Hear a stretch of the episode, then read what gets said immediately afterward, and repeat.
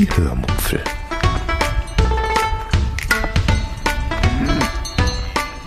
Aus dem Tagebuch einer Allgäuerin.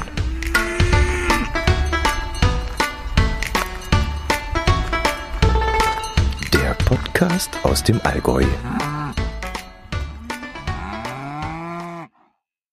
Hallo und herzlich willkommen zur 277. Episode der Hörmupfel. Heute erzähle ich euch von einem Mittagsausflug in eine etwas andere Kantine, von einem Werkstattbesuch und einer iTunes-Rezension. Viel Spaß beim Hören. Als allererstes möchte ich auf eine iTunes-Bewertung eingehen, die ich da bekommen habe. Ich nehme mir schon seit Wochen vor, mal wieder in iTunes reinzuschauen, ob mal wieder ein Kommentar geschrieben wurde. Aber ehrlich gesagt vergesse ich das dann immer. Mir sind die Bewertungen bei iTunes auch nicht so wichtig, weil ich davon einfach viel zu wenig bekomme, als dass das irgendwie im Ranking ins Gewicht fallen würde. Und das Feedback, das ihr mir in meiner Kommentarfunktion zukommen lasst oder über Telegram oder über Twitter, ist mir auch wesentlich wichtiger. Aber ich möchte natürlich keinen Kommentar von euch übersehen und äh, ihr denkt dann vielleicht, ich wäre dann unhöflich und das möchte ich nicht. Und deshalb sollte ich wirklich mehr darauf achten, auch auf iTunes mal nachzusehen, ob ihr wieder einmal einen Eintrag dort hinterlassen habt. Ja, und der, die das Paulchen 2229 hat das jetzt auch gemacht und den Kommentar möchte ich euch vorlesen. Er, sie es, hat mir zwei Sterne gegeben und hat dazu geschrieben. Der Kastenfisch macht ja in seinem Podcast fleißig Werbung für die Hörmupfel. Deshalb habe ich in die letzte neue Folge mal reingehört, aber leider keine Entdeckung. Bei Ich liebe den mediterranen Stil, weil ich ja ein Ostsee-Fan bin, musste ich dann aussteigen. ja, da hat er sie es recht. Ein mediterraner Stil hat natürlich nichts mit der Ostsee zu tun. Aber ich denke, so kleinlich wollen wir da mal nicht sein. Ich meinte damals vermutlich, dass ich gerne diesen Meeresstyle mag, also diesen ganzen Schnickschnack rund um Muscheln, Möwen, Leuchttürme, Anker äh, angeschwemmtes Holz und solche Sachen. Und das hat natürlich nichts mit dem Mittelmeer zu tun. Ähm, ja, okay, Muscheln schon, die gibt's ja auch, Möwen auch, Anker auch. Ähm, angeschwemmtes Holz gibt es sowohl an der Ostsee als auch im Mittelmeerraum. Die Leuchttürme dann eher, naja, doch auch, oder?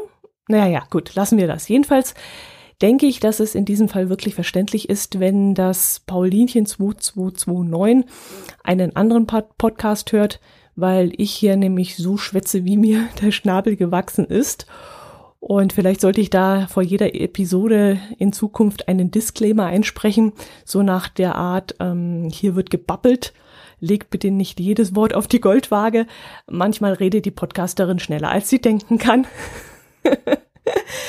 Es ist also besser, wenn ihr nicht alles, was ich hier so rausbappel, so sehr auf die Goldwaage legt.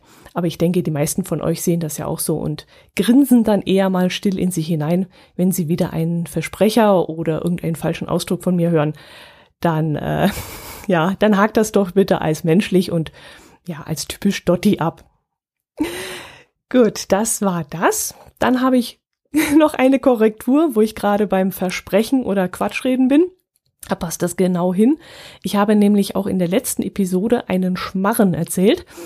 Die Pizzakette Losteria, von der ich euch erzählt habe, hat nicht 900 Filialen, sondern nur 100 Filialen. Die Zahl 900 habe ich zwar auch irgendwo gelesen, aber bei dieser Zahl ging es dann um die Angestellten. Angeblich hat diese Systemgastronomie-Kette ähm, 900 Mitarbeiter ohne Partnerrestaurant. Ich glaube, ich habe das auf Wikipedia gelesen. Aber nagelt mich da wieder nicht fest, bitte. Gut, dann habe ich das auch korrigiert. Mm, dann erzähle ich euch heute von meinem Ausflug in eine andere Kantine. Ich habe ja das Glück, dass es in der Nähe meiner Arbeitsstelle eine öffentliche Kantine gibt. Dort wird zu okayen Preisen okayes Essen angeboten. Geschmacklich sicherlich kein Highlight, also außer Pfeffer und Salz kennen die dort leider keine anderen Gewürze und es kommt auch vieles aus der Großküchenfertiggerichtlieferung. Aber ich will nicht jammern, denn der Preis dafür ist wirklich in Ordnung und es ist wahnsinnig bequem für mich, dorthin zu gehen. Ich habe ja leider nur eine halbe Stunde oder Gott sei Dank eine halbe Stunde mehr brauche ich auch nicht Mittagszeit und die reicht dann äh, gerade locker, um dort essen zu gehen. Und dann, ja, bleibt mir ein Haufen Arbeit erspart und ich muss dann abends nicht noch kochen. Jetzt ist es aber so, dass es in etwas weiterer Entfernung eine Einrichtung gibt, die Menschen mit geistiger Behinderung, das ist übrigens auch ein Ausdruck, der auf der Internetseite so genannt wird, beschäftigen. Dort gibt es also eine riesige Werkstatt, in der alle möglichen Dinge hergestellt oder zusammengesteckt werden. Und es gibt dann noch eine Wäscherei, in der Wäsche von Allgäuer Hotels gewaschen wird und eben in diesen verschiedenen Bereichen werden Menschen mit geistiger beziehungsweise geistiger und körperlicher Einschränkung ausgebildet, damit sie dann entweder irgendwann im normalen Berufsalltag wieder eingesetzt werden können oder eben in der werkstatteigenen Produktion arbeiten können. Ja, und was hat das jetzt alles mit meiner Mittagspause, mit meinem Mittagsessen zu tun? Die Werkstätten haben nämlich auch ein kleines Bistro, in dem unter der Woche mittags immer zwei Mittagsgerichte und nachmittags Kaffee und Kuchen angeboten werden.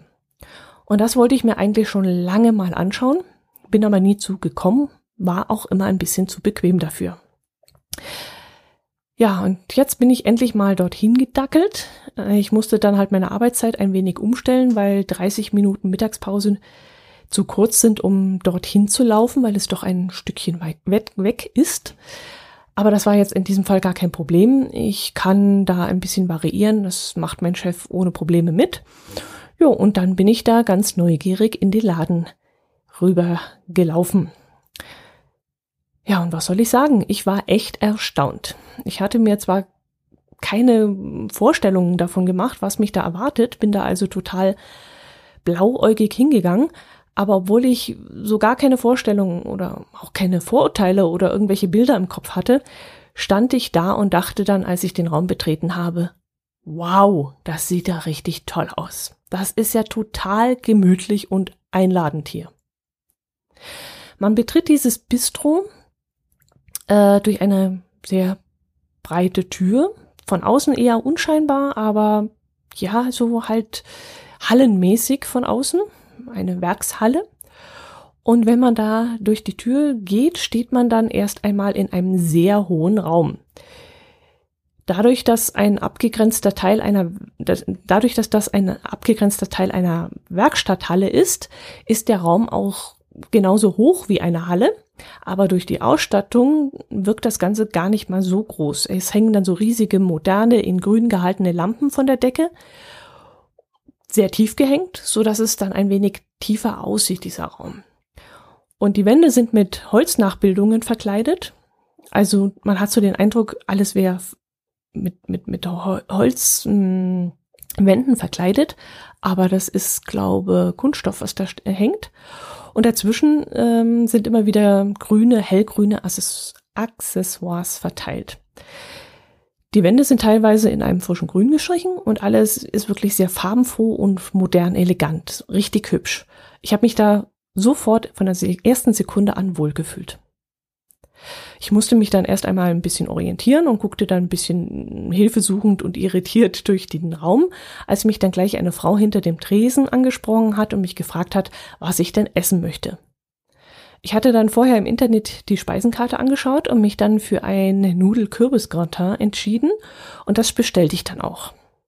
Sie stellte mir dann noch einen kleinen Beilagensalat hin und beides stellte ich dann wiederum auf ein kleines Tablett und ging damit zur Kasse, wo mich die gleiche Frau dann auch gleich abkassierte. Die Frau selbst war nicht geistig behindert, was mich ein bisschen gewundert hat, hat in dem Moment, weil ich ja gedacht hatte, ich würde hier nur geistig behinderte Menschen treffen, die dort arbeiten. Aber das klärte sich dann ein bisschen später auf. Sie war wohl die Restaurantleiterin und die Kollegen und Kolleginnen der Werkstätten kamen dann etwas später dazu. Sie hatten da wohl noch in der Küche zu tun gehabt und kamen dann erst später in das Restaurant, um zu bedienen. Ich habe mich dann so in das Lokal gesetzt, dass ich mich ein wenig umsehen konnte und dabei konnte ich dann noch einmal diese super schöne Einrichtung genauer anschauen. Und in dem Bistro gibt es dann auch noch zwei große Regale, in denen Werkstücke von Mitarbeitern dieser und anderer Behindertenwerkstätten in Deutschland ausgestellt werden. Und da waren dann so richtig hübsche Sachen dabei, zum Beispiel verschiedene große Dekokühe äh, aus, ja, aus Porzellan, die man sich dann so ins Regal stellen kann. Und die haben mir richtig gut gefallen. Und wenn wir in unsere neue Wohnung einziehen, werde ich ein paar dieser Dekosachen ja, oder besser gesagt ein paar unserer alten Dekosachen wegwerfen und mir dann zwei oder drei von diesen Kühen holen. Die Dinger sind zwar nicht besonders günstig, aber dafür sind sie eben made im Allgäu und eben nicht made aus China und sie sind eben handgemacht. Ich werde übrigens ab jetzt öfter mal in dieses Bistro gehen.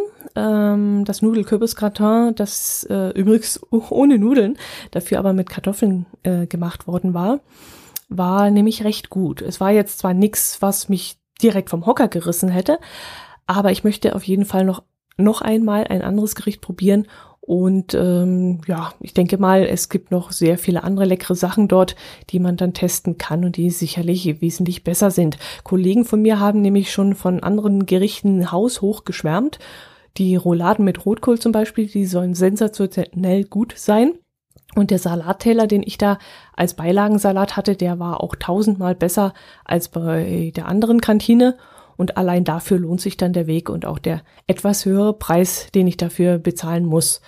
Mm, ich glaube, 1,50 Euro, 1,80 Euro zahle ich in dieser Kantine mehr. In dem Salat waren dann so richtig lecker angemachte Tomaten mit Zwiebeln und Schnittlauch und dann war frisches Dressing drüber, also nichts aus dem Eimer oder aus dem, ja, aus der Tube oder so. Und zwischen dem Krautsalat war dann auch ein bisschen Kümmel untergemischt und das habe ich eben in der anderen Kantine leider nicht. Was mich aber, wie gesagt, total überzeugt hat, war die tolle Atmosphäre dort. Es ist wirklich so hübsch eingerichtet, eingerichtet, dass das ähm, ja einer richtigen Auszeit gleichkommt.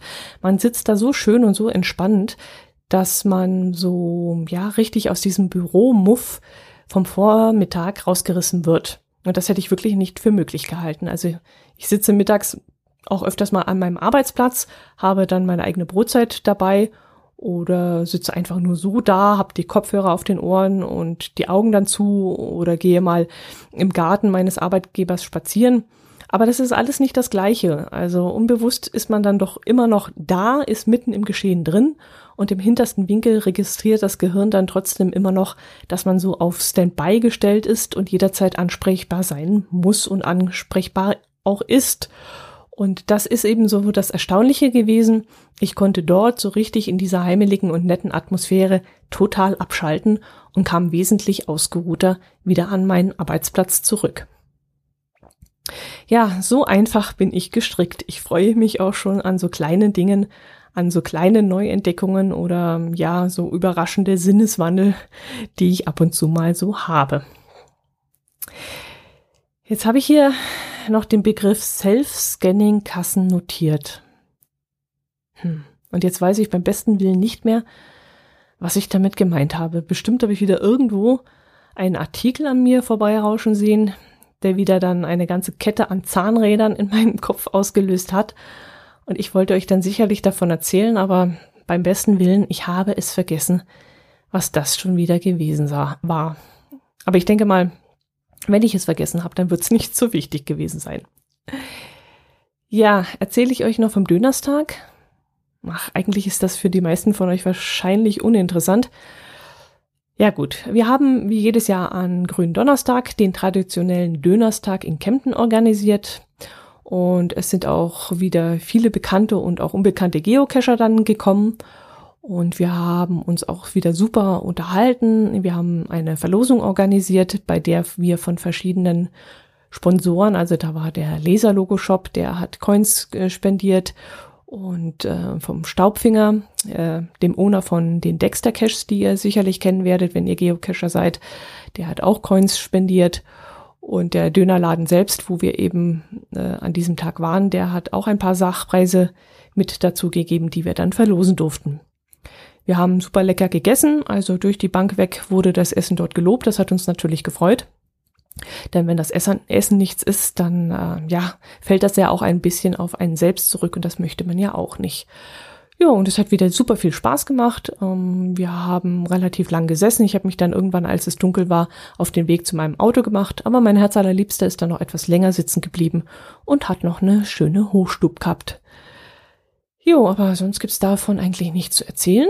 Hm, erzähle ich euch lieber etwas von meinem Auto. Ich war im letzten Jahr, oder besser gesagt im letzten halben Jahr sogar, oft in der Werkstatt. Einmal war der Turbo kaputt, was richtig teuer für mich geworden ist. Also es kostet richtig viel Geld. Dann musste der gesamte Kühler erneuert werden, weil ich ständig Kühlflüssigkeit darüber verloren habe, was auch nicht ganz billig war. Und jetzt plötzlich zeigte mein Auto an, dass es doch bitteschön zum Servicetermin gebracht werden möchte also zum kleinen Kundendienst.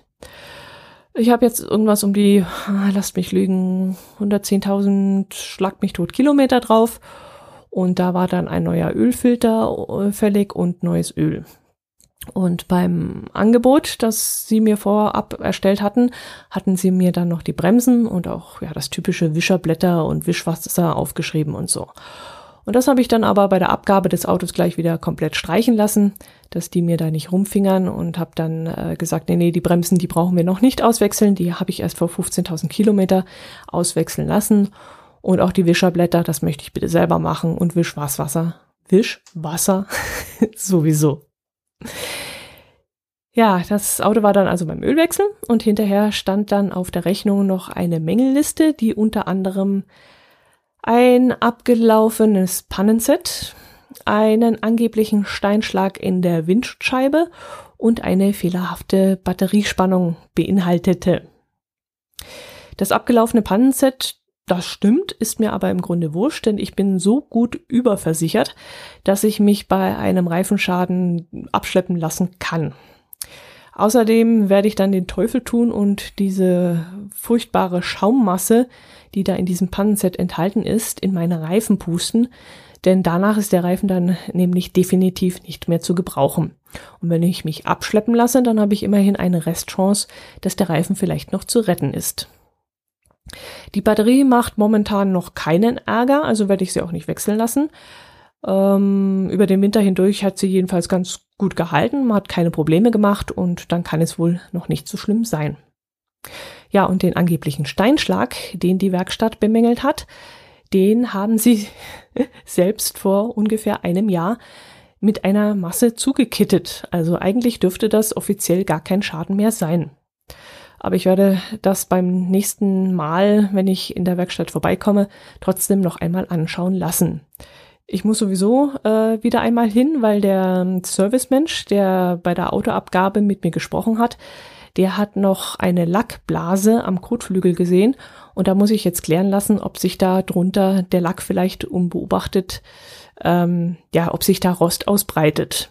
Und dann werden wir mal einen Antrag stellen, äh, ob das irgendwie auf Rostgarantie, ach nee, Rostgarantie, Rostgarantie heißt ja Garantie auf Rost, oder? Egal, ihr wisst ja, was ich meine und ich weiß auch, dass ihr, dass ihr mein Gequatsche nicht auf die Goldwaage legt. Ihr ja nicht. ähm, ja, jedenfalls auf diese, auf diese Durchrüstungsgarantie oder wie das heißt, wird das sicherlich laufen. Ja, jedenfalls äh, werde ich jetzt mal einen Fachmann draufschauen lassen und dann versuchen wir, das repariert zu bekommen. Außerdem habe ich am hinteren Kotflügel eine kleine Delle äh, gesehen, die mir wohl jemand beim Parken mit seiner Tür reingehauen hat. Aber das werde ich vielleicht sogar drin lassen, denn äh, wenn ich das Auto in Zahlung gebe, wird das kein Minderungsgrund sein und eine Werkstatt, die hat das sowieso in 0, nix rausgedrückt. Und wenn ich jetzt gehen würde und die Delle rausdrücken lassen würde, dann wäre das nicht allzu günstig.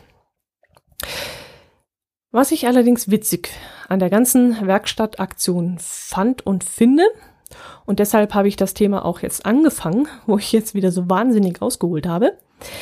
Dieser Service-Fuzzi mm, hat bei der Autoübergabe unter anderem die Verbandstasche überprüft und dabei festgestellt, dass das Haltbarkeitsdatum der Verbandsutensilien, die sich darin befinden, bereits seit ja, Oktober 2017 abgelaufen sind. Yep. Ist beim letzten Kundendienst wohl auch niemandem aufgefallen. Und auch mir ist es nie aufgefallen und ich muss zu meiner Schande gestehen, dass ich daran auch nie denke. Ich bin äh, heilfroh, wenn ich an den TÜV denke, aber die Haltbarkeit der Verbandstasche, ah, verdammte Axt, ja, daran sollte man wirklich unbedingt immer wieder mal denken und nachschauen. Also Memo an euch, schaut auch ihr mal in eurem Auto nach, äh, was mit der Verbandstasche los ist. Wo steckt eigentlich das Warndreieck? Das ist auch eine interessante Sache. Ist dieses Warndreieck noch funktionsfähig oder schon irgendwie ganz weit hinten in die Ablage gerutscht? Kann man es überhaupt noch aufstellen oder ist es vielleicht schon eingedellt oder abgeknickt oder was weiß ich, weil es irgendwo zwischen die Sitze gerutscht ist? Und wie gesagt, ist die Verbandstasche beziehungsweise der Verbandskasten griffbereit vor allem und steckt der äh, nicht irgendwo zwischen Rücksitze und äh, ist das Haltbarkeitsdatum noch aktuell. Wenn nein, dann besorgt euch einen neuen.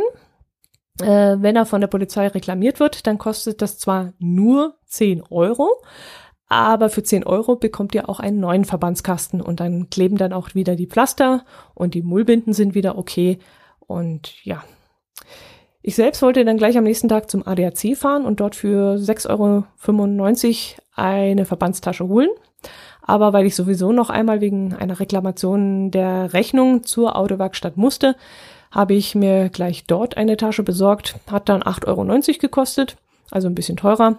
Aber zum ADC hätte ich dann durch die ganze Stadt fahren müssen und die Öffnungszeiten vom ADC, die passten mir da auch nicht gerade unbedingt in den Kram und deshalb habe ich dann gleich in der Werkstatt einen Verbandskasten mitgenommen. Das war für mich bequemer.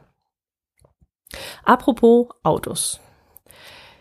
Ist euch das auch schon mal aufgefallen, wenn äh, bestimmte Firmen eine größere Fahrzeugflotte haben?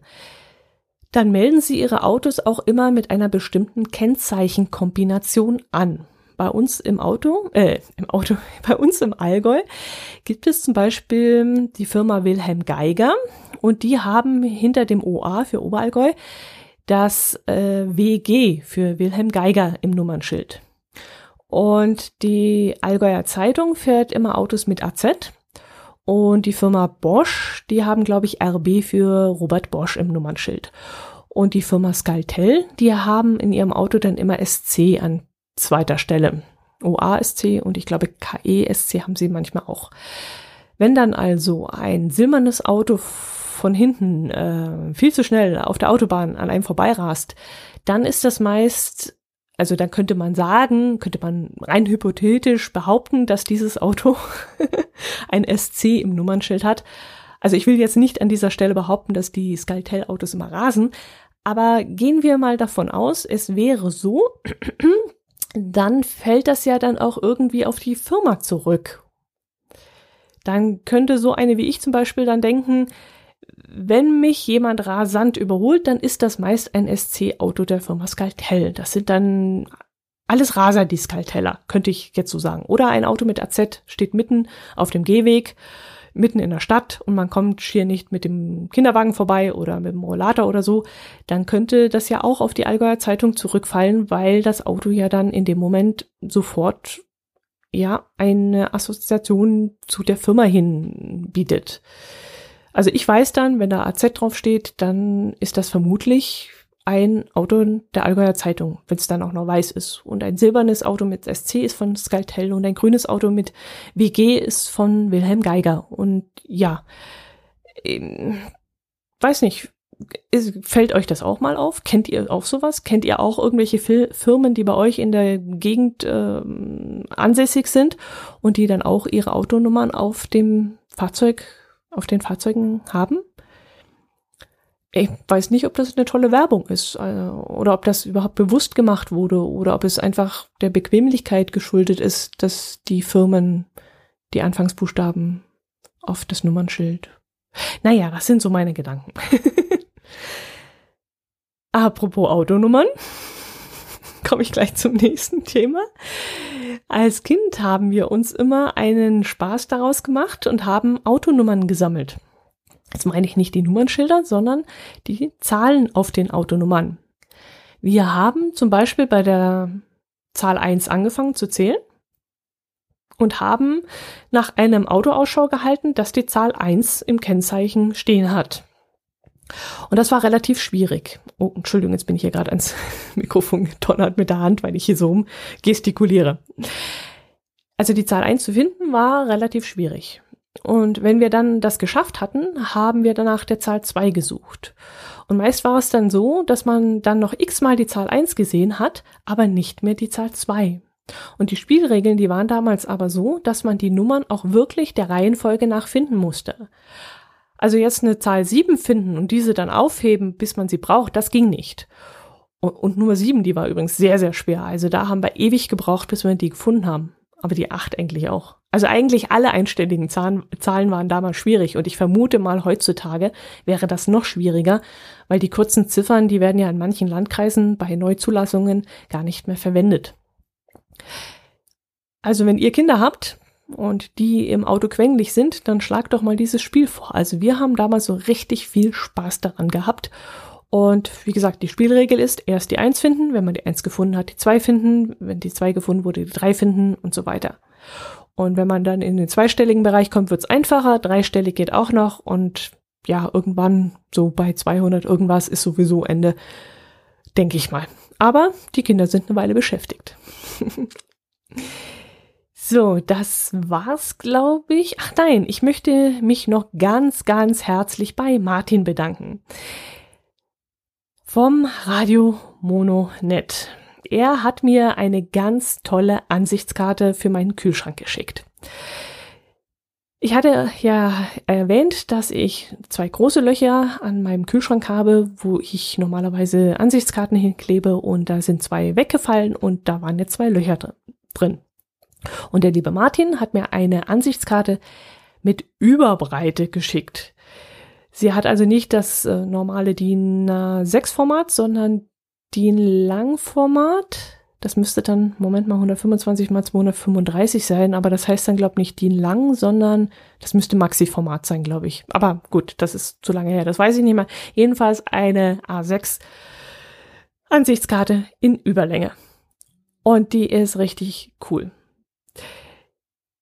Ja, und die Podkarte, wie er sie genannt hat, die hat eine Panoramaansicht von Fröndenberg, einer Stadt in Nordrhein-Westfalen. Und die Stadt Fröndenberg gehört zum Kreis Unna und hat ein sehr lustiges Wappen. Da ist im unteren Drittel des Wappenschilds auf einem gelben Hintergrund ein schmaler Streifen mit einem rot-weißen Schachbrettmuster zu sehen. Und auf diesem Streifen sitzt, in Anführungszeichen, ein blauer Ritter mit einer Lanze. Und hinter dem Kopf des Ritters ist ein weißer Kreis zu sehen, der ein bisschen wie ein Heiligenschein aussieht. Und das hat mich dann stutzig gemacht und deswegen bin ich der Sache weiter nachgegangen. Ich habe mich dann auf die Suche gemacht, was dieses Wappen zu bedeuten hat und habe dann einen Artikel der Westfälischen Rundschau gelesen, und habe dort gelesen, dass es sich hierbei um den heiligen Mauritius handelt, der tatsächlich auf einem sogenannten Schachbalken platziert wurde. Und das Wappen wurde der Stadt erst im Jahr 1937 verliehen. Deshalb sieht diese Zeichnung des Ritters auch ein bisschen, ja, so neuzeitlich aus, also so typisch ähm, wie für diese Zeit so üblich. Und interessant fand ich dann während meiner Nachforschungen, dass dieser Mauritius ein Schwarzer war. Und das passte mal überhaupt nicht zum Jahr 1937. Und das hat mich richtig überrascht. Bis 1937 war nämlich auf dem Wappen ein rot-silberner Schachbalken zu sehen und darüber ein wachender Löwe. Und das musste man dann wohl irgendwie ändern, weil es äh, zwei andere Wappen gab, die ähnlich ausgesehen haben. Und da kam das, das kam dann das Stadtarchiv Münster darauf, doch den heiligen Mauritius zu nehmen, der aber dummerweise ein Schwarzer war. Damit das aber alles mit den mit diesem rechten Gedankengut von 1937 konform gehen konnte, musste dieses Schwarz seiner Haut ausradiert werden. Und das wurde dann einfach kurzerhand gemacht. Der schwarze Moor wurde weiß gezeichnet, die Wulstlippen bekamen dann ein Lifting und die platte Nase wurde wegarisiert.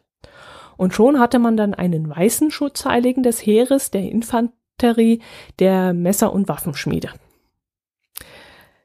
Ja, und solche interessanten Geschichten entdeckt man also, wenn man eine ganz normale Ansichtskarte aus Frontenberg geschickt bekommt, wenn man dann neugierig wird und denkt sich, hm, jetzt muss ich mal gucken, wo dieses Frontenberg denn ist und dann dieses Wappen entdeckt und dann der ganzen Sache einfach mal nachgeht.